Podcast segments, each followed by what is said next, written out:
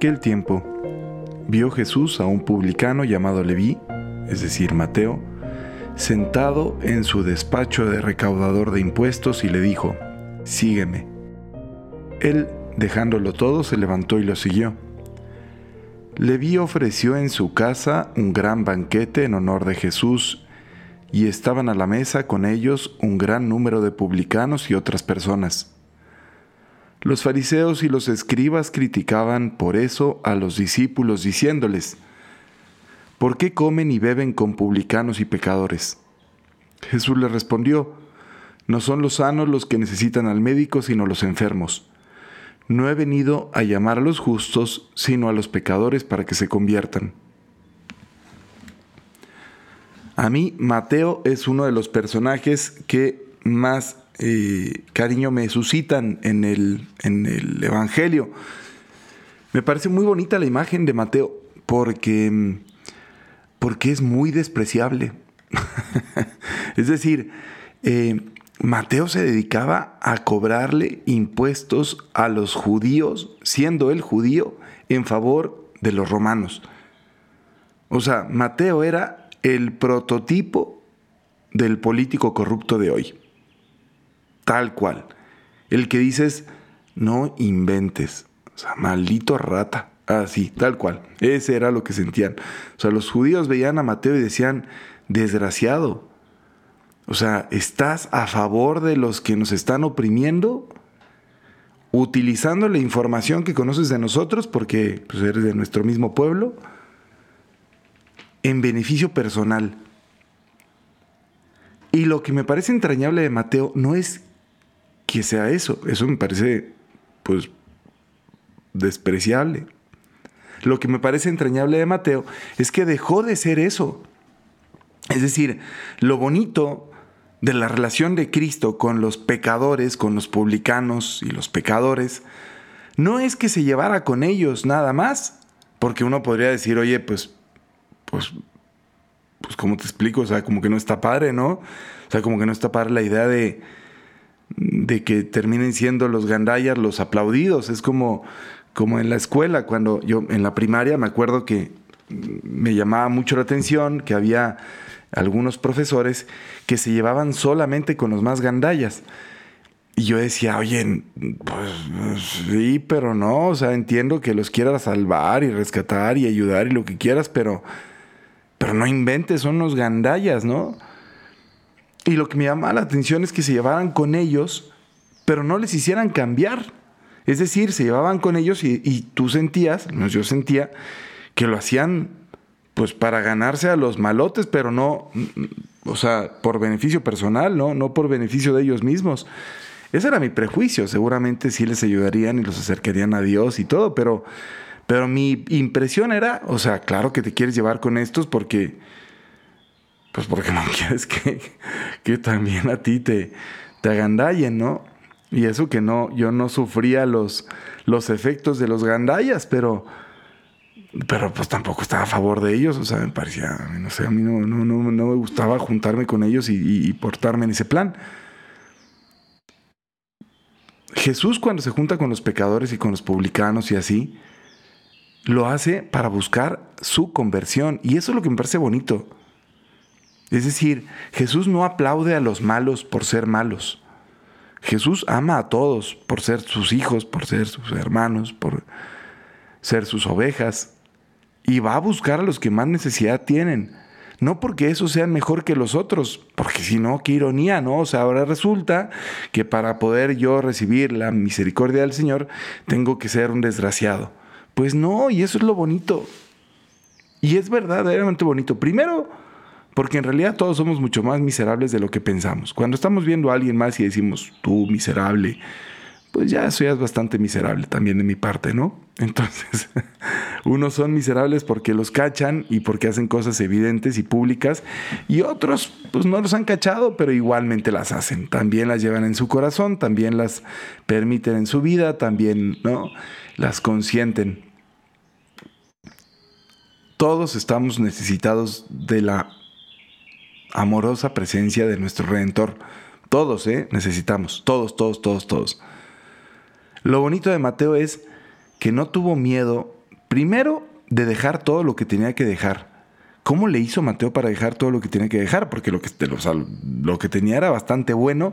Y no solamente eso, sino para seguir a Jesús. Imagínense la gente cuando empezaron a ver que Mateo seguía a Jesús. ¿Qué al caso?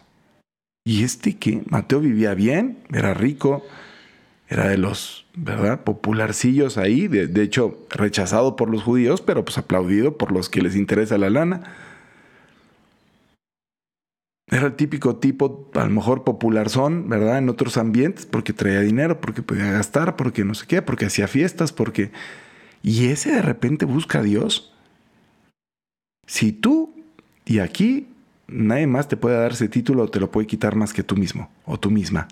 Si tú perteneces a ese grupito de la gente que es, pues no sé, como lidercilla de su ambiente y quieres de verdad acercarte a Cristo y te da miedo que los demás digan, ay, qué tic, qué flojera, no sé qué, o sea, relájate, ¿no? No sé cuánto, mándalos por un tubo. O sea, el, seguimiento de Cristo es personal. ¿Qué más te da? Todos en algún momento cuando nos hemos encontrado con Cristo, todos hemos escuchado lo de, ay, ahora resulta que tú.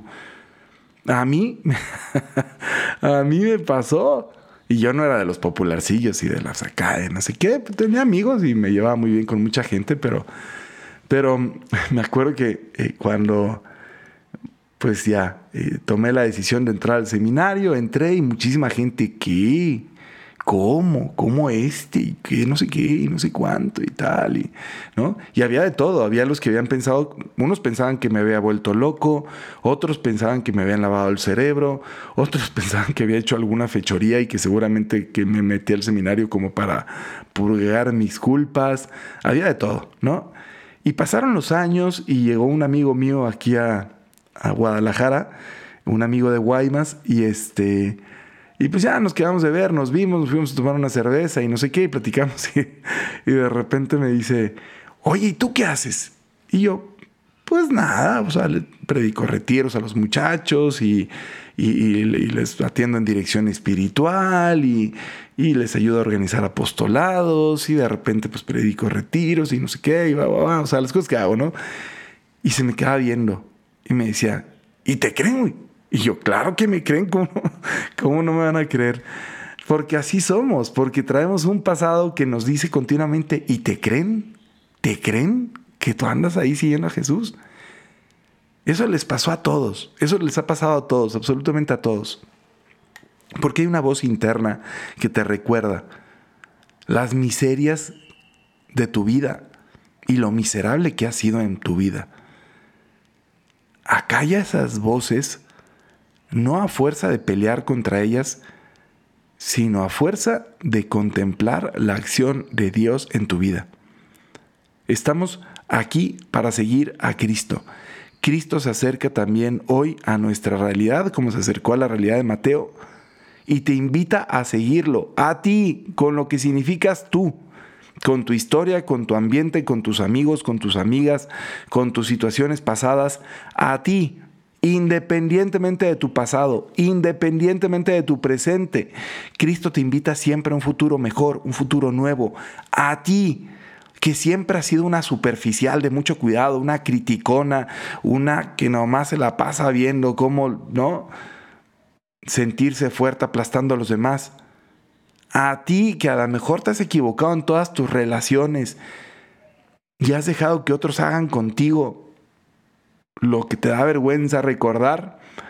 A ti que a lo mejor has consumido todo tipo de tonterías y no te has inhalado el fabuloso nomás porque no lo encuentras. A ti que a lo mejor has sido un desgraciado. A ti que a lo mejor has cometido muchos errores. O a ti que a lo mejor no has hecho ninguno y te has tratado de portar bien, pero eres un timorato. O a ti que a lo mejor siempre has tratado de ser una buena persona y lo has conseguido. O a ti que sientes envidia por los demás. O a ti que criticas a todos. O a ti donde quiera que te encuentres. Desde donde estés. Hay una frase que es bien trillada pero bien bonita. Cristo te recibe como estás, pero no te deja donde estás escuchar la voz de Jesús que hoy también te está diciendo a ti, deja todo eso y sígueme. ¿Qué es lo que ofrece Cristo? Es mil veces mejor que lo que vamos a dejar, de verdad. Cada uno de nosotros en la vocación particular a la que el Señor nos llame, cada uno de nosotros en la experiencia de amor individual a la que el Señor nos invite. Que Dios les bendiga muchísimo. Que pasen ustedes un excelente día. Pórtense muy bien. Bye bye.